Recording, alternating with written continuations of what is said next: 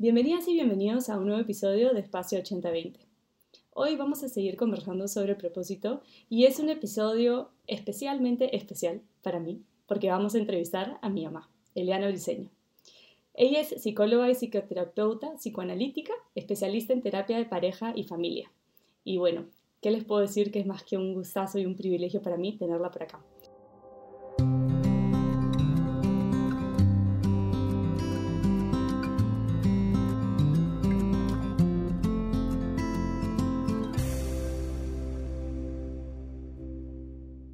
Bienvenida, bienvenida, bienvenida a Espacio 8020 y gracias por acompañarnos.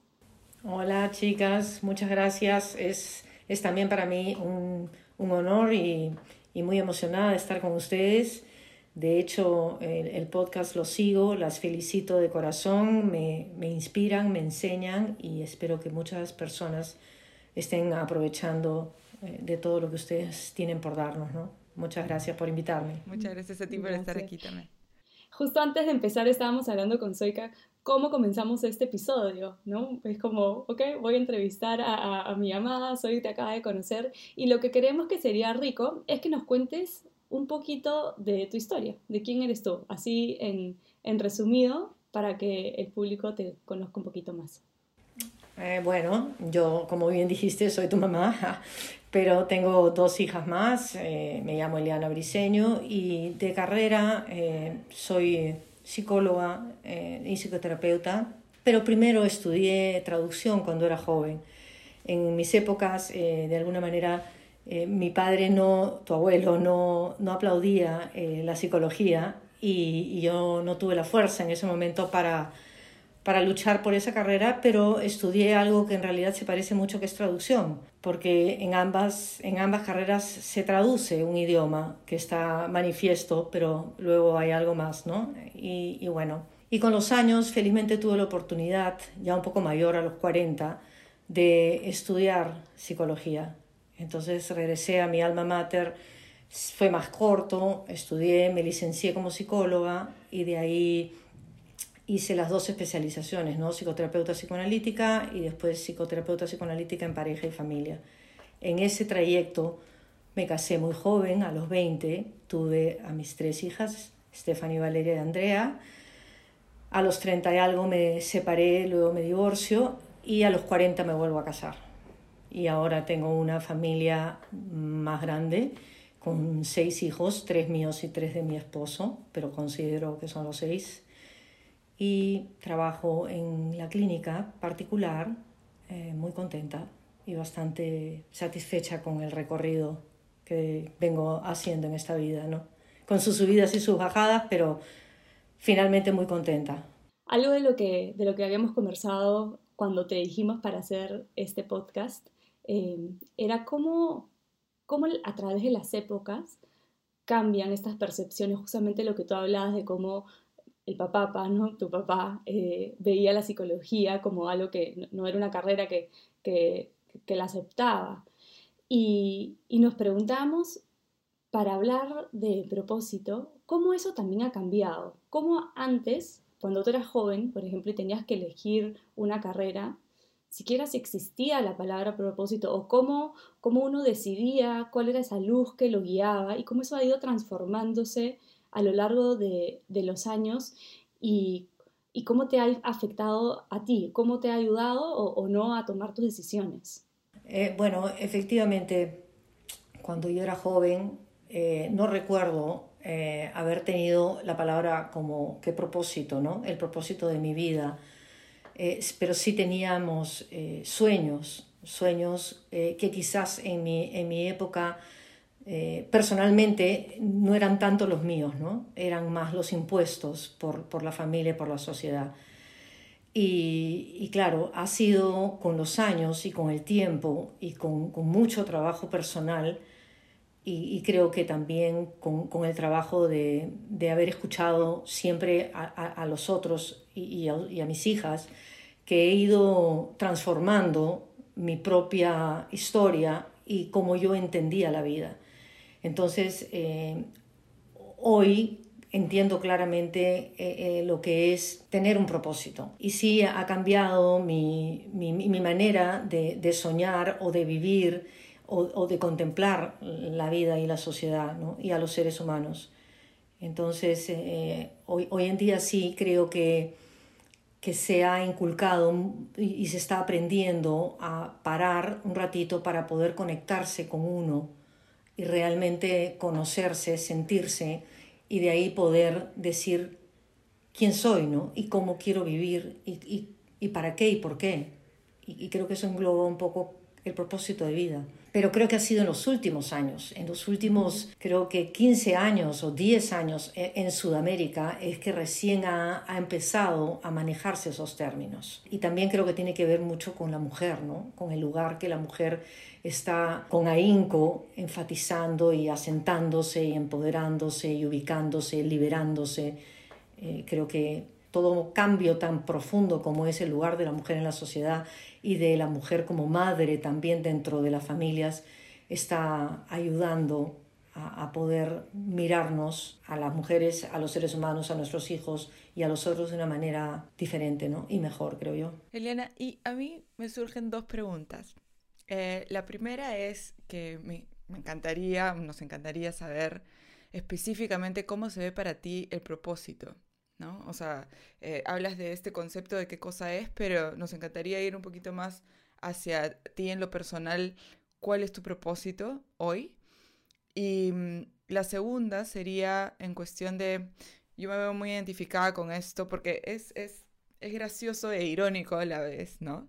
es irónico ver cómo hablamos cómo, de cómo ha cambiado el propósito, ¿no? Y, me encanta cómo lo has puesto de que antes se veía el propósito como los sueños y ahora ya tiene esta, esta palabra que de alguna manera te lleva un poco más a la acción, ¿no?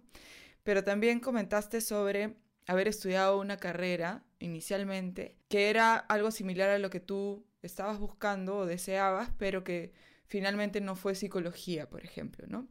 Y es algo que a pesar de los años a mí me ha pasado también. Creo que es algo que hoy en día de repente las personas que están saliendo del colegio hacia la universidad, inclusive ya la universidad no la toman como algo esencial que tengan que hacer por su vida. Muchas veces la gente empieza a emprender y a autoeducarse sin necesariamente llevar una carrera universitaria. En mi caso fue que yo también quería estudiar, yo quería estudiar psiquiatría y después salí de psiquiatría a pensar que quería estudiar psicología, pero eh, a mi papá específicamente no le... Siempre me molestaba diciéndome que, que si, si, estudiaba psiquiatría iba a terminar como el loco polly, ¿no? Esa era como su frase.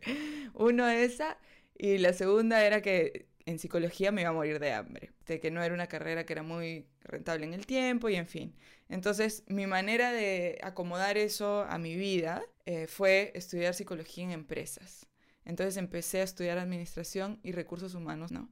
Entonces es un poco todo lo que está en mi cabeza con respecto a lo que estaba mencionando, pero puntualmente la primera pregunta sería cómo se ve el propósito para ti. Y luego ya vamos eh, desarticulando todo, todo lo que acabo de mencionar. Eh, bueno, es, es verdad que el propósito eh, para mí hoy en día no es lo mismo que cuando tenía 20, 20 algo de años o 18 años cuando salía del colegio. A ver, en esas épocas, cuando, cuando yo tenía 18 años o 17 años, como les conté, psicología no caminaba para mi papá y, y yo lo admiraba y lo respetaba mucho y bueno, opté por, por, por traducción, pero el propósito hoy para mí de verdad que es algo que, que viene después de muchos años de trabajo personal. Por eso es que mi propósito hoy, si me preguntas cuál es mi propósito hoy, yo solo tengo un propósito, tratar de ser la mejor persona que puedo ser y estar siempre abierta, eh, dispuesta a escuchar todo tipo de comentarios, de miradas, de formas de ser de la gente que tengo alrededor para poder seguir aprendiendo. Estar, mi propósito es estar recontra curiosa del ser humano. O sea, parezco una niña cuando, por ejemplo, ahora en este contexto de la pandemia y de lo político, yo estoy, eh, claro, muy, muy afectada con la pandemia, pero increíblemente asombrada. Como, como si me hubieran mostrado al ser humano por primera vez y todas sus vicisitudes y todas sus formas.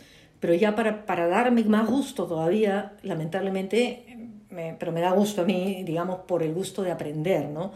Viene la parte política y donde sale toda esta agresividad, estos estas emociones tan fuertes, lamentablemente más las negativas y las dolorosas. Y, y mi propósito es realmente lo, las escucho, las leo, los miro, atiendo, ¿no? Por supuesto en la consulta y lo único que quiero y que deseo, mi propósito es aprender cada vez más del ser humano para yo poder ser un ser humano cada vez más valioso, interesante. O sea, mi propósito o, me encantaría pensar que la gente quiere estar cerca de mí o se me acerca, llámese familiares, amigos, ojalá muchos nietos, lo que fuera, porque tengo algo que dar. O soy muy divertida y los hago reír, o salen diciendo, ay, qué bacán, la abuela, la tía, lo que fuera, ¿me entiendes? Entonces mi propósito hoy es, es, ese, seguir aprendiendo y conocer al ser humano, porque cada vez que conozco un ser humano, por alguna razón me conozco yo, hay siempre algo que tengo yo de ello. Entonces me hace, me hace ser curiosa por mí también. Y me pregunto, ¿y yo siento así? Y esto, ¿me, me, entiendes? Entonces juego conmigo y mi personalidad y, y solo aprendo. Ese es el hoy. Pero con respecto a los sueños y cuando tú eres joven, yo considero que, que sería lo mejor que te, te pudieran educar libre a poder escoger. Cuando terminas el colegio, que es algo que tú ya te pusieron ahí, pues si tienes que seguir las normas, entonces tú vas desarrollando sueños. Lo ideal sería que puedas tener 17 años y jugar con tus sueños. Y tus padres, quienes tienen que todavía que pagar tu educación o, o las posibilidades que puedas tener tú de, de cumplirlos, eh, sean eh, libres y abiertos y no cerrados, no, no limitados. Pero no es tan fácil porque cuando uno tiene 17 no sabe mucho y, y bueno, habría que jugárselas, ¿no? Son, son otros, es otra edad, son solo 17 añitos, ¿no? En el mundo, en la vida, de experiencias. Entonces, estas, esta, esta educación recibida en la casa, además la educación recibida en el colegio, más lo que te cubre la sociedad, van a marcar tus sueños. Y a veces esos sueños no tienen que ver mucho contigo, sino con complacer a los otros para ser aplaudido por los otros. Y luego, ojalá que la vida te permita, le permita a ese joven tener muchas experiencias interesantes que lo liberen, ¿no?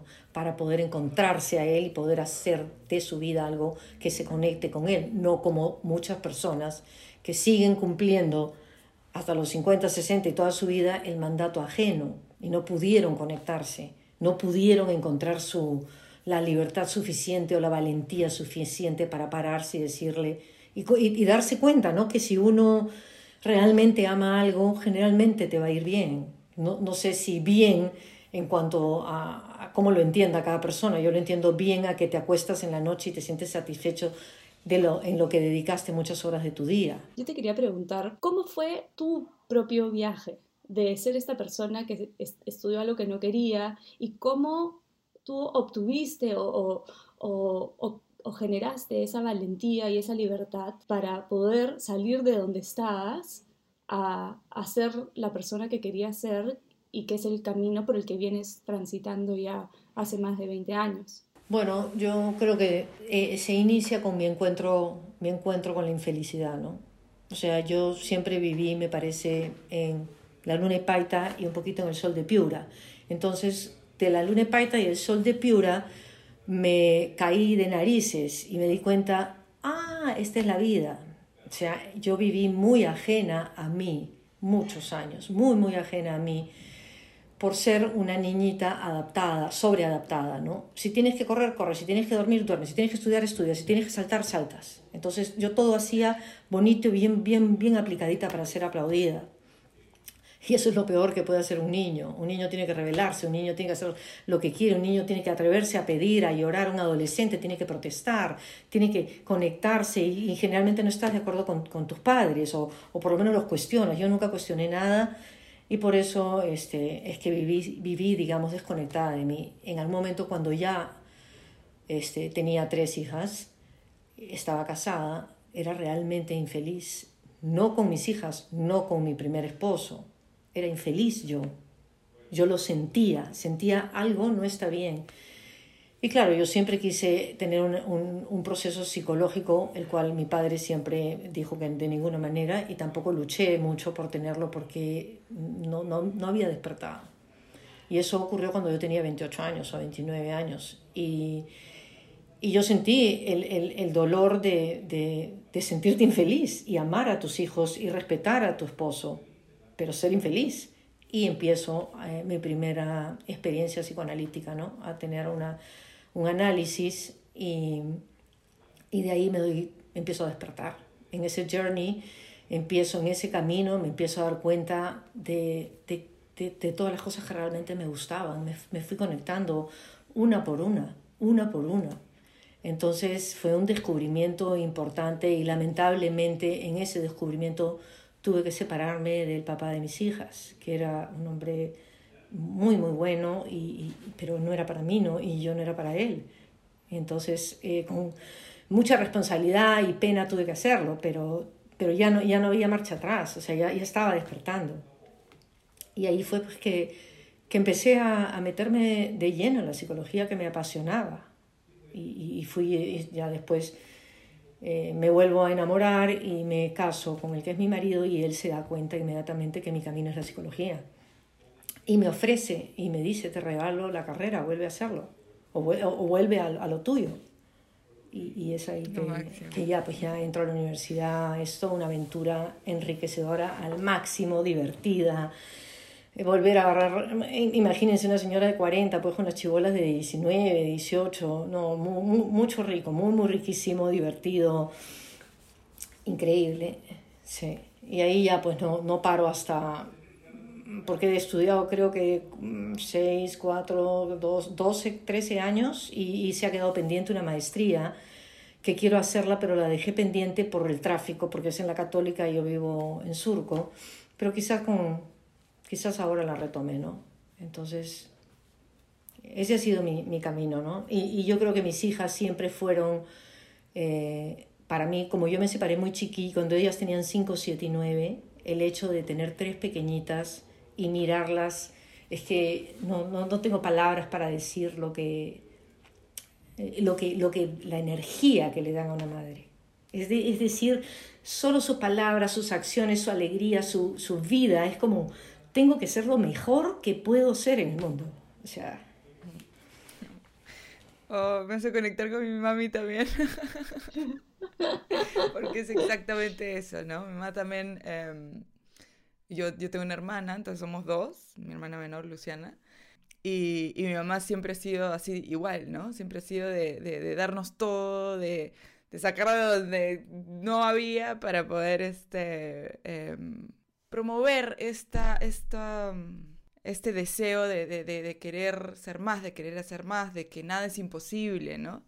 Y siempre recuerdo que nos decía, lo único que yo les voy a dejar a ustedes es su educación. Y por eso nos dio o sea, de alguna manera la mejor educación que pudo habernos dado también. Entonces conecto muchísimo con esta, con esta energía de la que estás hablando porque las veo, o sea, las veo las dos y digo, oh, yo también quiero traer a mi mamá aquí. ojalá, ojalá. La podemos traer, la, la podemos lo traer, máximo. claro que sí. Eliana, pero yo conecto con dos cosas de lo que eh, nos estás contando. Y una es justo algo en lo que yo y Stephanie estamos... Eh, estábamos reflexionando en el primer episodio de propósito con respecto a lo que es el propósito y si el propósito se ve como algo individual o se ve como algo que necesariamente tiene un elemento de contribución. ¿Recuerdas, sí. Steph, ese, ese, ese sí, pedazo sí, que estamos Ajá. hablando? Entonces, ahora que tú dices, a mí mi propósito es ser mejor persona, a mí, uff, me llena el alma por completo porque yo digo, eso es, o sea, muchas veces ahora inclusive estamos muy enfocados en que el propósito es esto pues grande que tienes que hacer para... Se me cae el micro. ¿Qué tienes que hacer para la, para la sociedad, no? Eh, y no, el propósito es así, algo tan eh, personal, y no quiero decir pequeño, porque no es algo simple, ¿eh? como el trabajo personal, como, el, como verse a uno mismo y empezar a crecer, empezar por uno, para poder dar lo mejor de uno también al otro. Y todo esto que, que el trabajo personal o, o, o, el espacio de terapia trae también a la, a la, vida, ¿no? Todas estas reflexiones, a poner las prioridades en, en, orden de alguna manera, ¿no? Para uno poder vivir más coherentemente y conectado, ¿no? Yo lo que añadiría ahí es que cuando uno, sea, la carrera que uno escoge, el sueño que uno pueda tener de joven, a lo, a lo que uno se quiera dedicar, sea la fotografía, sea la ingeniería, sea la biología o lo que fuera, yo recomendaría o yo en mi experiencia siento que cuando yo me caigo del palto y descubro la vida y me doy cuenta que soy infeliz, me veo en la necesidad, porque yo sabía que no era infeliz ni por mis hijas ni por el padre de mis hijas, sino que era infeliz adentro mío, algo estaba desconectado. Entonces empiezo yo a leer, yo creo que hasta en esa época sale la metafísica, se pone como de, te hablo hace 40 años, ¿ah? yo, yo tengo 60, o sea que te hablo cuando tenía 28, hace 30, 32 años. Sale la metafísica, a los pocos años sale Eckhart Tolle, y yo me dedico a investigar qué cosa, aparte de hacer un proceso ¿no? analítico, qué, a investigar sobre el ser humano y su sentir. Entonces, pienso yo que difícil, difícil encontrar el propósito en esa palabra que engloba a tu persona y a los que están alrededor tuyo, a la, sociedad. Difícilmente diría yo propósito si es que no incluyes el que afectas a todo el que está a tu alrededor. El, el que tu, tu, tu ser va a ir tocando como una cascada a todo aquel con el que te te, topes y con lo que digas o con lo que escribas o lo que fuera, ¿no? Ese es un propósito. Lo otro serán metas concretas, ¿no? Quiero llegar a tener una fábrica o quiero llegar a tener ese puesto. Eso no son propósitos, eso son metas. Me parece que el propósito incluye, es, abarca mucho más, abarca es una palabra más, más importante, ¿no? Que abarca todo aquel, aquello que, a, lo que tú estás eh, tocando, ¿no? Verbalmente, físicamente, lo, de cualquier manera, ¿no? Y una de las reflexiones que hacíamos era eso, ¿no? Que también en este camino de este trabajo personal, de repente el tocar a otros se veía como la manera de inspirarlos sobre el trabajo que tú estás haciendo eh, en ti o esta búsqueda de propósito que tú estás teniendo.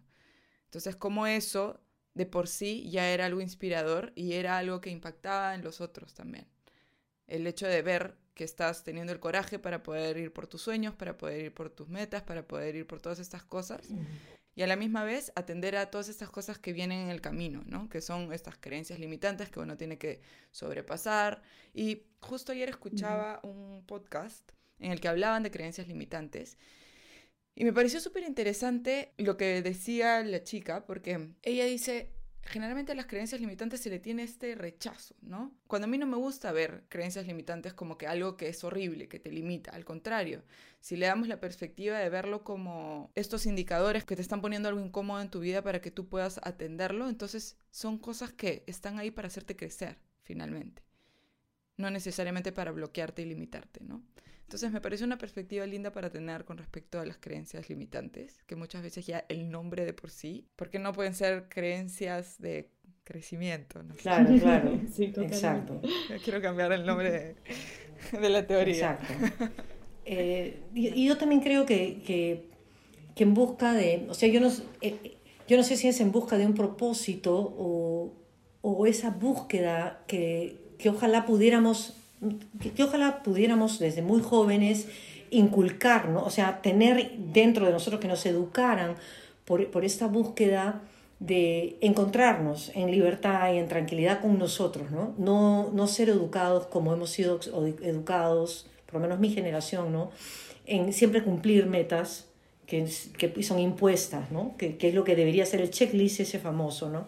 Entonces ese checklist son las creencias limitantes que tenemos que a tal edad hacer esto, a tal otra esto, o, creencias de yo nunca voy a poder ir por acá, yo nunca o yo siempre, o esas palabras tan pesadas, ¿no? Entonces yo, yo creo que el tener la posibilidad de liberarnos de, de, las creencias de manera, como tú bien dices, positiva, ¿no? Mirar nuestras limitaciones, nuestras paredes que no nos dejan avanzar con respeto, ¿no? Con, con oye, ¿Cómo así, no? ¿Por qué, por, qué me, ¿Por qué no puedo ir más allá? ¿Por qué no puedo saltar esta valla? ¿Qué pasa si la salto? Y superar esas, esas creencias que nos frenan para poder liberarnos y sentirnos, tocarnos, reírnos con nosotros, abrazarnos, eh, querernos. Yo creo que el propósito eh, en la vida tiene que empezar con uno, amistarse con uno, quererse, reírse con uno Y, yo creo que eso te permite luego mirar a los otros o mirar el mundo con una perspectiva mucho más amable, compasiva, no si eres compasiva contigo. O sea, todo lo que seas contigo y que ensayes contigo va a hacerte mucho más fácil ensayarlo y practicarlo con los otros. Entonces, no sé si en algo les hace sentido con respecto a propósito lo que les, estoy diciendo, ¿no? Completamente. Yo creo que va súper alineado a lo que ya hemos venido hablando también en, en, episodios anteriores. Sí, totalmente. Y por eso me, me, gustaría que, no sé si es que nos quisieras contar un poquito más de, de tu propia experiencia personal en cuanto, por ejemplo, quizás las creencias limitantes que tú tuviste o cómo quiénes eran eh, los que te impulsaban, quiénes eran tus detractores en este camino y cómo lograste darle la vuelta porque tu vida cambió muchísimo. Y, en esa época, eh, hace 30 años que empezó más o menos, era creo que incluso más difícil que ahora. Eh, no habían tantos recursos, la gente todavía era más cuadriculada. Entonces, de repente te venía más a contarnos una partecita o lo que quieras de, de eso. Es, es, no, me encanta, ¿sabes? Me encanta, me encanta cuando lo puedo volver a, revisar en mi, en mi memoria y, y, contarlo, ¿no? Porque sí ha sido un cambio importante. Yo, yo vuelvo a decir que era una niña sobreadaptada y una niña, eh, luego una adolescente que creció siempre mirando afuera, y no mirándome a mí. Por lo tanto, estaba muy sujeta al afuera. Era una, una niña y una adolescente que estaba también sujeta emocionalmente, intelectualmente y en todo sentido a las cosas y a, a, los, a los, nombres, a, lo que, a lo que a mí me habían enseñado como importante, ¿no? Pero era afuera siempre, no era... No, no, no, no, no había aprendido a mirarme. Entonces, en el, cuando yo era muy joven, eh, yo tuve la ocasión de estudiar afuera, casarme, ir afuera, y yo, yo hice un essay chiquito en donde, donde yo estudiaba y en donde me despachaba, pues que uno podía ser la mujer profesional y la madre, y, mi creencia era pues que yo, yo, pensaba pues que yo iba a tener éxito, yo estaba estudiando eh, en ese momento traducción en, la, en, en Lima, pero me casé y me fui a vivir a Estados Unidos, y como la valía no estaba puesta en mí como mujer, sino en mi esposo, si bien yo había truncado la carrera de traducción, en vez de continuarla ya o seguir algo eh, eh, en donde nos fuimos a estudiar, fue se le puso a mi esposo la carga de que él es el que tiene que, que tener el éxito profesional y yo iba a ser pues su compañera ama de casa e iba a seguramente, no sé, pues cuidar las plantas o no sé, cocinar o lo que fuera. Y yo no aproveché esa oportunidad ni tuve la fuerza tampoco para pedir que yo estudiara algo que como lo que me gustara. Entonces estudié algo corto, determinado por, por la maestría que iba a ser el padre de mis hijas.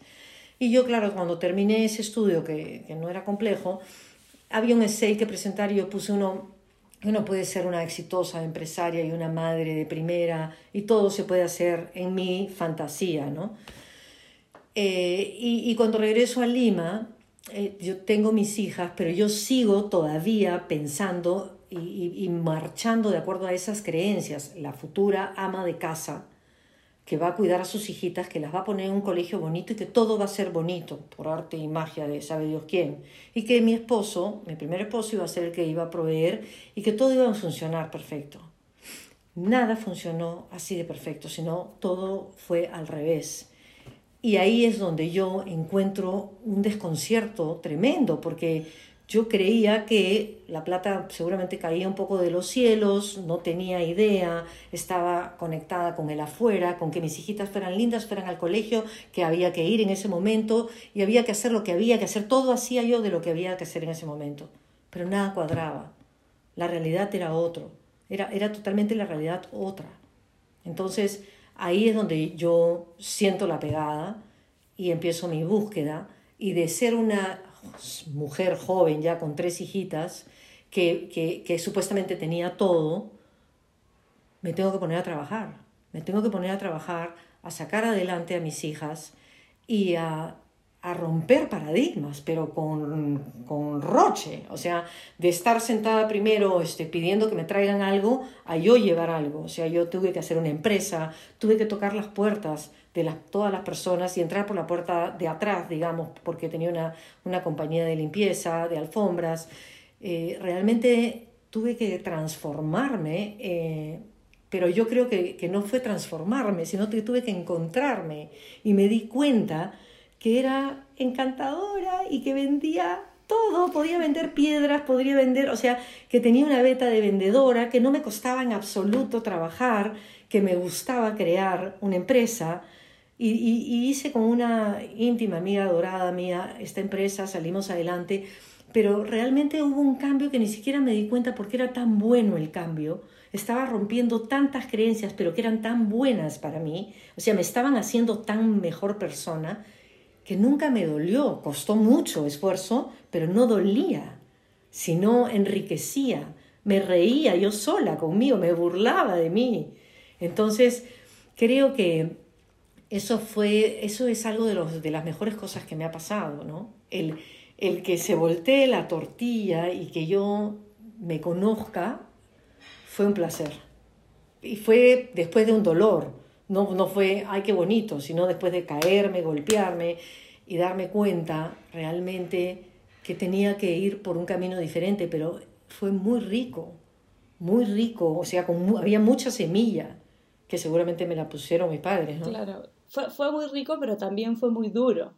Fue y, y, y, es algo que a mí me gusta decir que las cosas no son como excluyentes, no es uno u otro, ¿no? Uno puede estar eh, muy bien y feliz y sonreír y, también eh, eh, sufrir, o sea, las emociones se pueden mezclar. Entonces, de mis recuerdos, cuando éramos chicas y cuando tú estabas en todo este camino, siempre me acuerdo de la energía de las ganas, me acuerdo de las risas, yo me acuerdo de ir a la oficina y, o sea, era pataclown, o sea, era divertidísimo y son como de mis recuerdos favoritos, pero también me, también me acuerdo que no era fácil, que estábamos todos como que en modo, tenemos que salir adelante, tenemos que superar esto, tenemos que apoyarnos y tenemos que sacar de donde sea los recursos para, para, para hacerlo.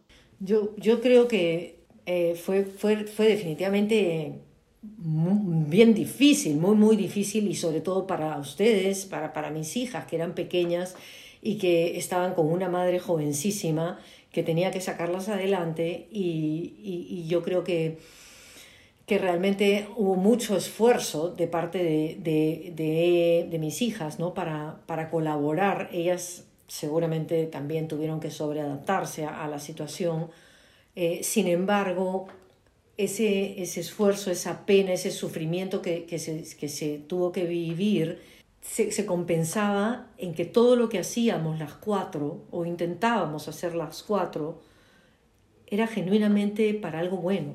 No era, no era, no era para nada banal, ni, ni no, sino era para sobrevivir, enriqueciéndonos, educándonos, y, eso, esencialmente, educándonos, enriqueciéndonos, queriéndonos, eh, saliendo adelante las cuatro.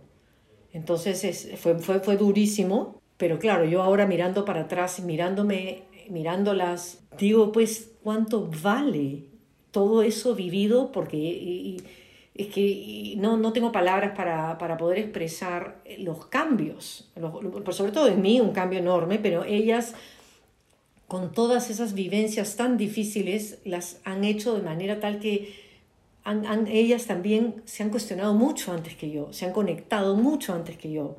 Y pues de eso me siento yo muy agradecida y orgullosa, porque ellas se han conectado jovencitas, entonces todo lo que tienen por dar es, es, muy rico, ¿no? Romper esas creencias, no sé si se, se llama romper, pero saltarlas, este, acercarte a ellas, mirarlas con curiosidad y conocerlas y atreverte a cambiarlas, es algo que, que, deberíamos hacer con, con, con, frecuencia, ¿no? O deberíamos intentar siempre hacerlo. Que las creencias no nos limiten, no nos frenen, sino que nos despierten, nos cacheteen. Oye, oye, oye, mira, pues, ¿qué, qué es esto? ¿Por qué no puedo ir por acá? ¿Quién dice? ¿Cómo así? ¿Qué me va a pasar? ¿De verdad me va a pasar algo malo? Pero vívelo, si no cuando seas vieja vas a decir, ¿y si hubiera? ¿Y por qué? ¿Se acuerdan que siempre se dice eso? No hay cosa mejor que avanzar en la vida y, mirar para atrás y decir, Ay, qué tranquilidad tengo, todo hice. Ah, qué tranquilidad tengo, me atreví, no tengo, no tengo, y si hubiera, sino que me aventé. Yo creo que eso, yo creo que, eso es muy rico. Claro que sí. Y pensaba en este esfuerzo, ¿no? En este esfuerzo que mencionas de, claro, el esfuerzo que existe para poder hacerle frente y reformular todas esas creencias. Y el esfuerzo que también existe en una vez que ya lo has hecho, mantener ese estilo de vida nuevo, mantener ese, ese nuevo concepto eh, de autenticidad que tienes de ti mismo, ¿no? De, de, quién eres. Y, que hablábamos la vez pasada que tiene que ver con lo del, con lo del duelo, con dejar ir eh, exacto, quién, eras. Ay, ese capítulo. Creo que es un constante, creo que es un constante dinamismo en el que muchas veces las personas pensamos que que no, que, una vez que ya pasaste este, este momento doloroso y estás al otro lado, todo va a ser unicornios y arcoíris, ¿no?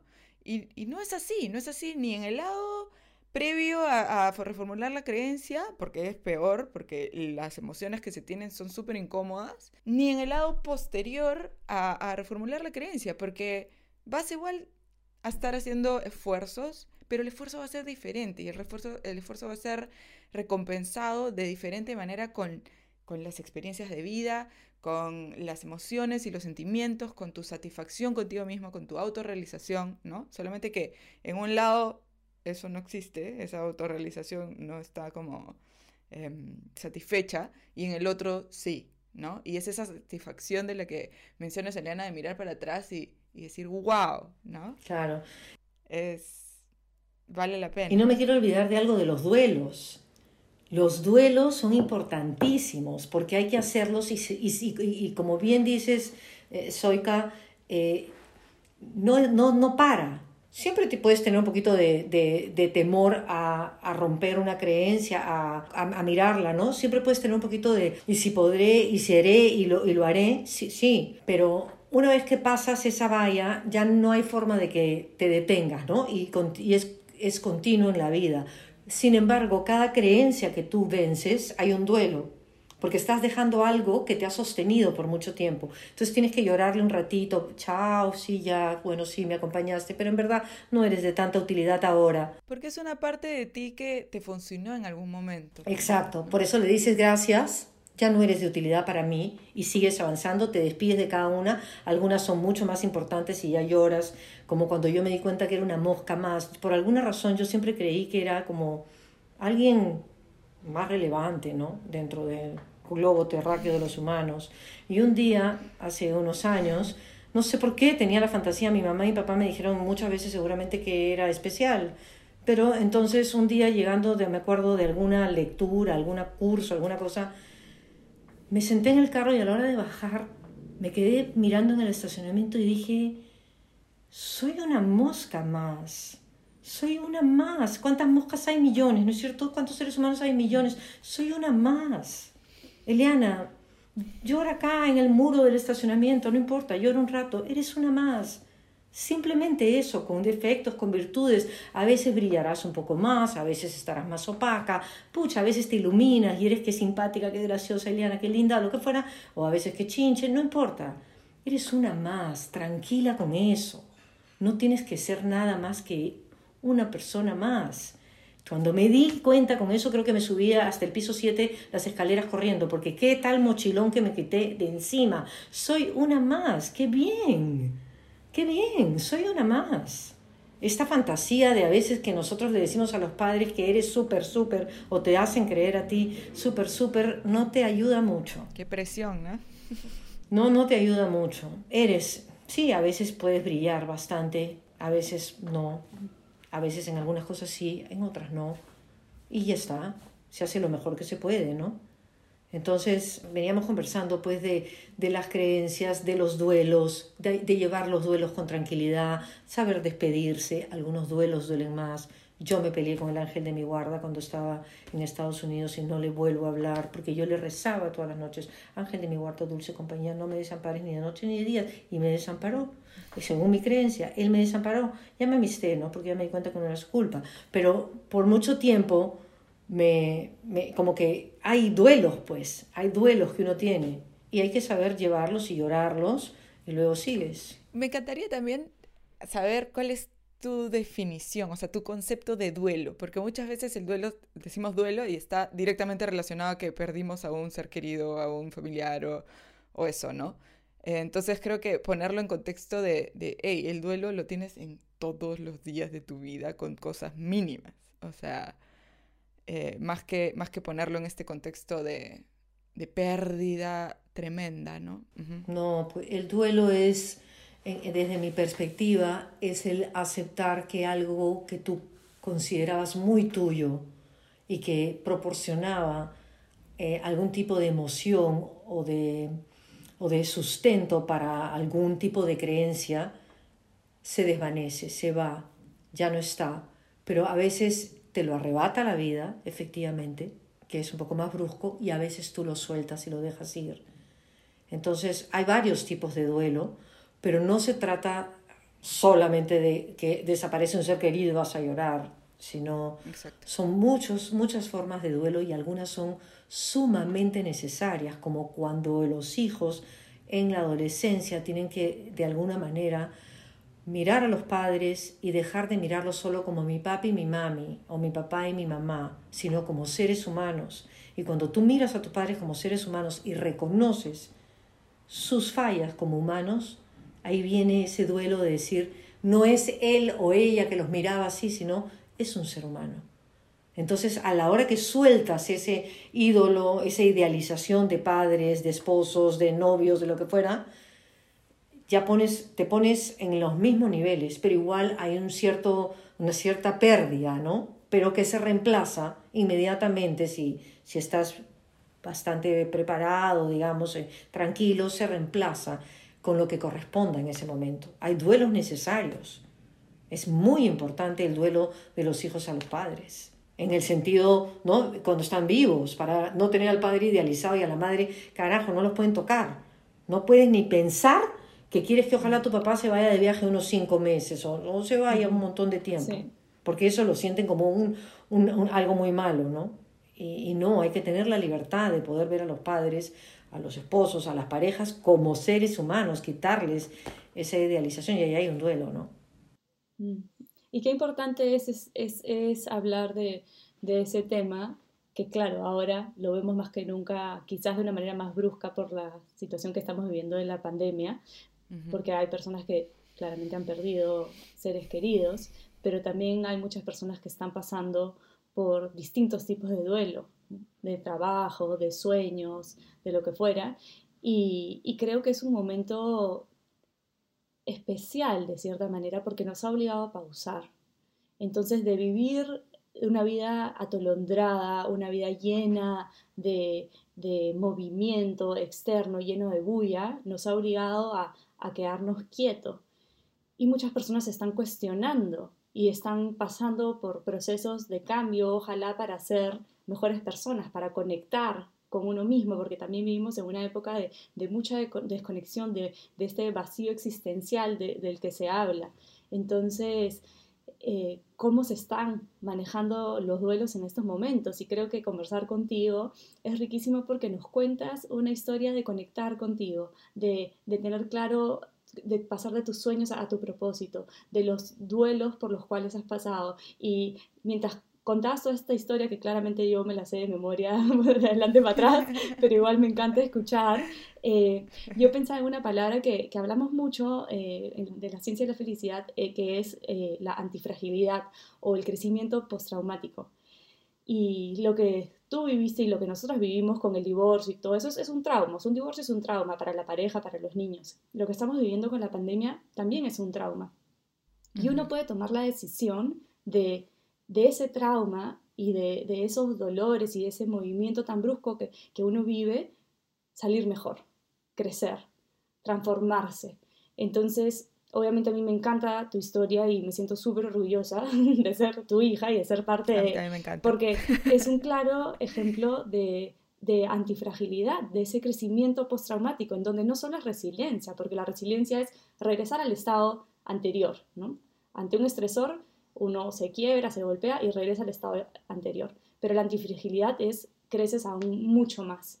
Entonces, creo que esta historia es, es increíble y es perfecta ahorita porque muchas personas dada la situación de la pandemia, tienen la oportunidad para hacer esa transformación, para hacer ese salto, para atreverse a mirarse, a ser vulnerables, a enfrentar sus creencias limitantes, sus miedos, reformular todo y, hacer ese salto, ¿no? ese, ese crecer. Y, quería un poco como que cerrar esta entrevista con, con, esto, con este mensaje, porque además nos han pedido antes eh, un par de veces ya que hablemos sobre el duelo y tenemos a un par de personas pensadas, así que se va a venir estas conversaciones eh, en los próximos episodios, esperemos que el próximo ojalá sea eso, pero si no pronto. Eh, y, nada, y, no sé si es que tienes alguna palabra o soy, tú quieres decir algo para, para ir cerrando, yo con eso creo que, que los quisiera dejar. A mí me encanta, tú dices cerrando y me hubiese sí, podido quedar acá conversando. No, cuente, dijiste cerrando y dije, ¿hace cuánto estamos hablando? Y claro, ya es la hora, ya es la hora. Hace como 50 minutos, sí. Uh, pero no, no, la verdad es que me quedo, o sea, si tengo que decir una sensación ahorita es que estoy con el corazón lleno, eh, con todo lo que hemos conversado, con toda la experiencia que nos has venido, o sea, tu experiencia de vida en realidad que nos has venido a compartir, Eliana, muchísimas gracias y porque conecto muchísimo, ¿no? Conecto muchísimo con, con, con, verlas a ustedes dos, con pensar en mi mamá, con pensar en mi familia también, con todo este, este viaje de romper creencias, porque el viaje de mi mami también ha sido muy similar eh, al tuyo. Entonces, creo que es, es, eso también de esa energía que mencionas de, de que tus hijas te daban esta energía o, o, era algo que te llenaba, ¿no? Para seguir adelante, es algo que yo tengo muy, muy presente también por mi mami. Entonces, Nada, me voy con esta satisfacción en el pecho, porque además muchas de las cosas que hemos venido hablando en, en, el episodio de propósito, en el episodio de creencias limitantes, en episodios anteriores de conexión, ¿no? No solo de conexión mente-cuerpo, sino de conexión con nuestras emociones, con vivir en coherencia. Creo que esta entrevista ha sido como un wrap-up, ¿no? Sí. Ha sido como un, este, envolver todas esas cosas, esas pequeñas cositas que hemos venido hablando. O sea que creo que, creo que sí, creo que eh, no sé, para mí ha sido muy satisfactorio, satisfactorio tener esta mañana con, con, ustedes dos. Un lindo. Y en especial contigo, Eliana, porque a ti sí. Eh, bueno, esta es la veo cada vez, todas las semanas. Lo cual es muy satisfactorio también. mínimo, mínimo.